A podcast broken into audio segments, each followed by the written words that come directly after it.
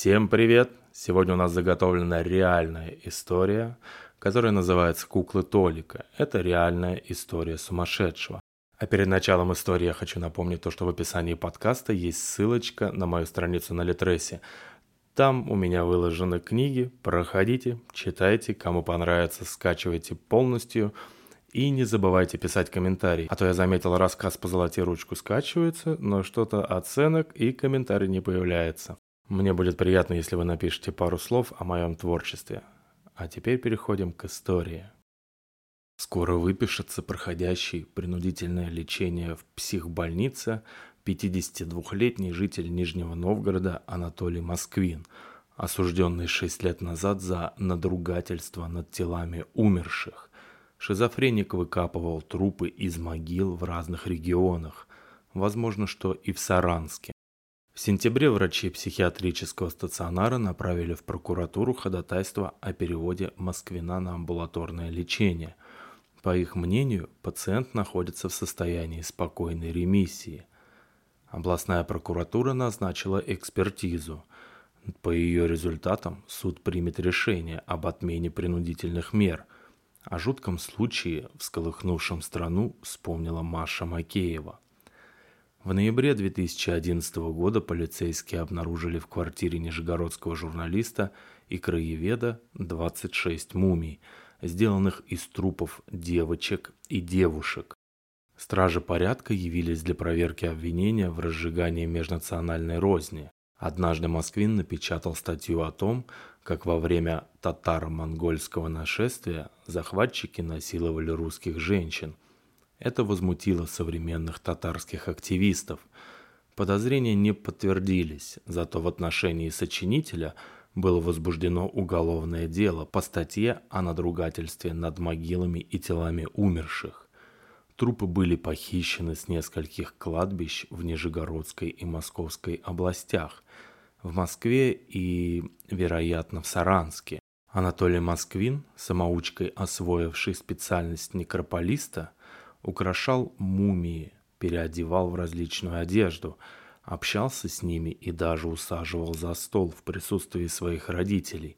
Те считали тела не настоящими, а сделанными из подручных материалов куклами. Во время расследования нижегородские журналисты нарекли Москвина кукольником и повелителем мумий. В 2012 году суд признал Москвина невменяемым. Психиатрическая экспертиза показала, что он страдает параноидальной шизофренией, а значит, не осознает характер и общественную опасность своих действий. Срок лечения впоследствии неоднократно продлевался. Очередное решение об изменении принудительных мер Нижегородский областной суд примет в ноябре – если результаты последней экспертизы будут готовы. Заседание станет закрытым, поскольку на нем огласят данные, составляющие врачебную тайну. Кукольник. Москвин выкапывал тела из могил в течение 10 лет, высушивал с помощью раствора соли и соды. Почти все мумии некрополист держал в своей комнате. Одетые в нарядные платья, они сидели на диване – Некоторые имитировали сцену чаепития. Для них на столике стоял игрушечный сервиз. В телах следователи обнаружили посторонние предметы, музыкальные механизмы от игрушек или шкатулок. При прикосновении они говорили что-то вроде «Папа, я люблю тебя» или пели песенку «Мишка очень любит мед». Внутри одной мумии был зашит кусок могильной плиты с ее именем, в другой – больничная бирка с датой и причиной смерти. Разложившиеся трупы Москвин набивал тряпками, обшивал капроновыми колготками.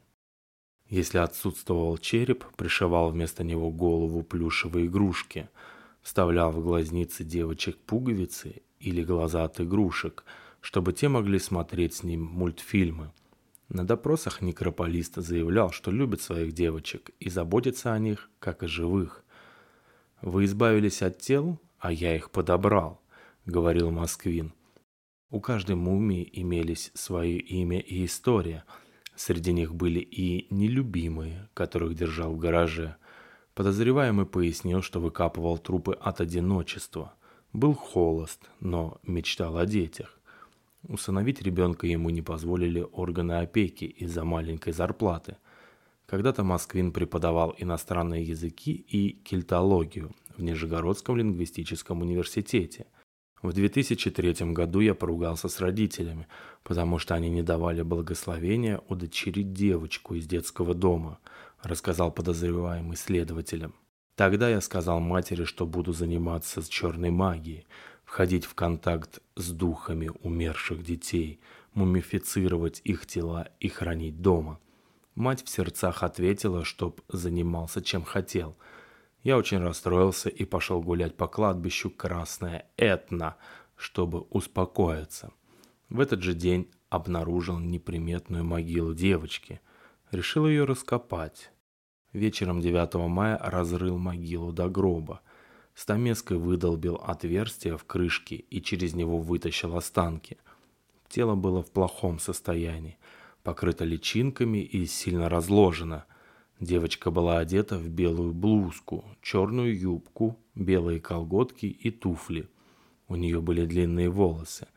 Тогда я впервые решил ее мумифицировать перенес тело в отдаленный угол кладбища и закопал его в брошенную могилу. Купил соду и соль. На помойке нашел капроновые чулки, сделал из них мешочки. Стал привязывать их к останкам девочки. Мешочки менял раз в неделю. Влажные сушил тут же на кладбище. Людям, которые обращали на меня внимание, говорил, что кормлю птиц. 25 июля я обернул тело одеждой и в рюкзаке перенес домой. Два дня восстанавливал тело, набил тряпками, положил свежие женские прокладки, также положил внутрь имеющийся у меня человеческий скальп. Зашил тело нитками и сделал на лице восковую маску. Голова девочки была наполовину снесена.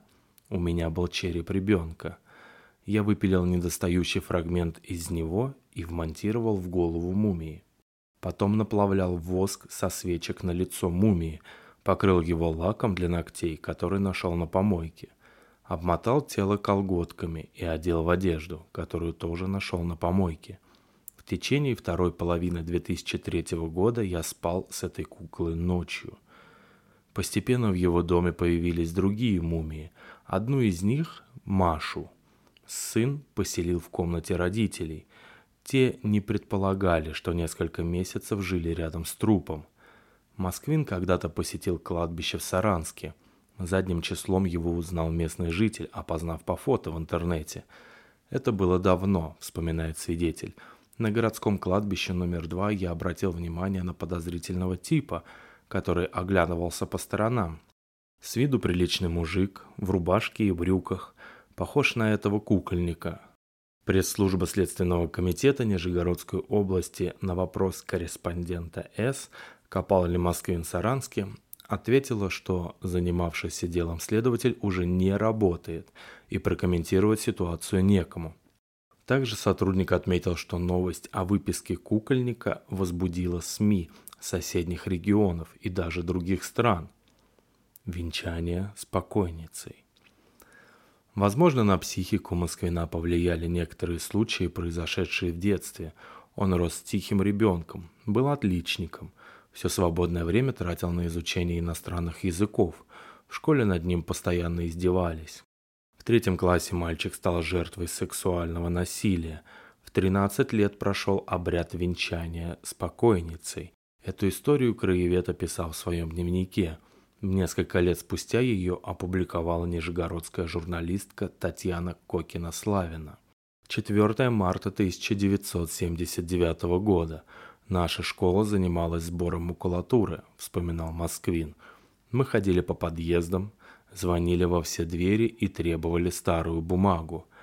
Около одного из подъездов стояла крышка гроба. Накануне нам уже сказали, что в соседней школе погибла девочка – Одиннадцатилетняя Наташа Петрова принимала ванну, а когда мокрая стала вылезать из воды, задела оголенный провод и мгновенно скачалась от разряда. Выйдя из подъезда с кипами макулатуры, мы попали прямо на вынос гроба. Видимо, мать Наташи была членом какой-то секты – Начать с того, что на похоронах не было никого из одноклассников. Зато пришло несколько десятков женщин и мужчин в черных одеждах. Все они держали горящие свечки и что-то заунывно пели не по-русски. Заплаканная женщина, видимо, мать покойной, подала мне крупное венгерское яблоко и поцеловала в лоб. Она подвела меня к гробу и, пообещав много конфет, апельсинов и денег, велела целовать покойницу. Я залился слезами, умоляя отпустить, но сектантки настаивали. Все снова запели молитвы на непонятном мне языке, и кто-то взрослый с силой пригнул мою голову к восковому лбу девочки в кружевном чепчике. Мне не оставалось ничего другого, как поцеловать, куда приказано. Так я сделал раз, другой и третий. Меня ободрили и велели повторять за начетчицей длинное заклинание на старорусском языке.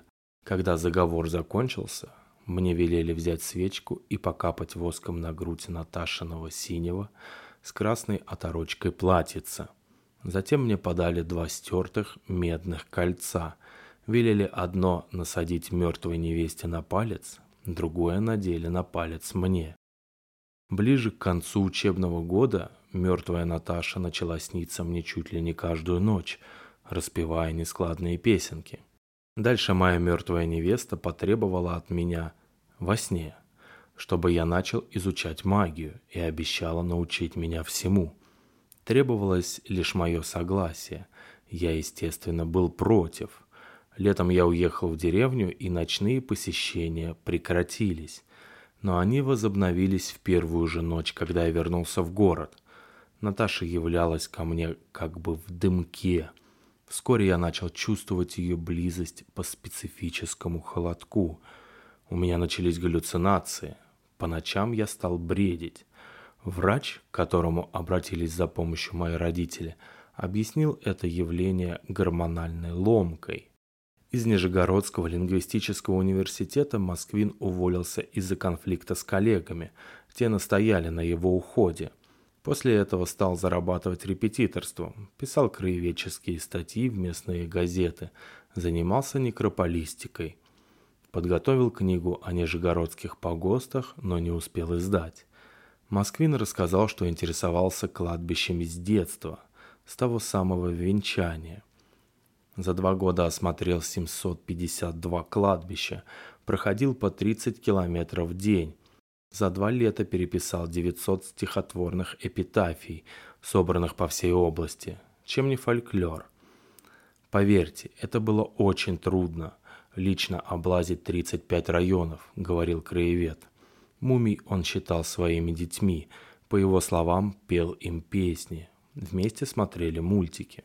В последние годы у пациента психбольницы появилась невеста. Жительница Подмосковья прочла его историю в интернете, заинтересовалась и приехала в Нижний Новгород. Познакомилась с родителями, стала навещать Москвина. Она зарабатывает на изготовлении украшений, помогает родственникам жениха и оплачивает его адвоката. Не исключено, что ее появление положительно сказалось на состоянии больного.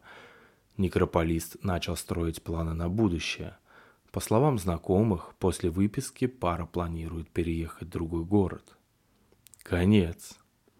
Подписывайтесь на подкаст и до новых и удивительных встреч. Пока-пока.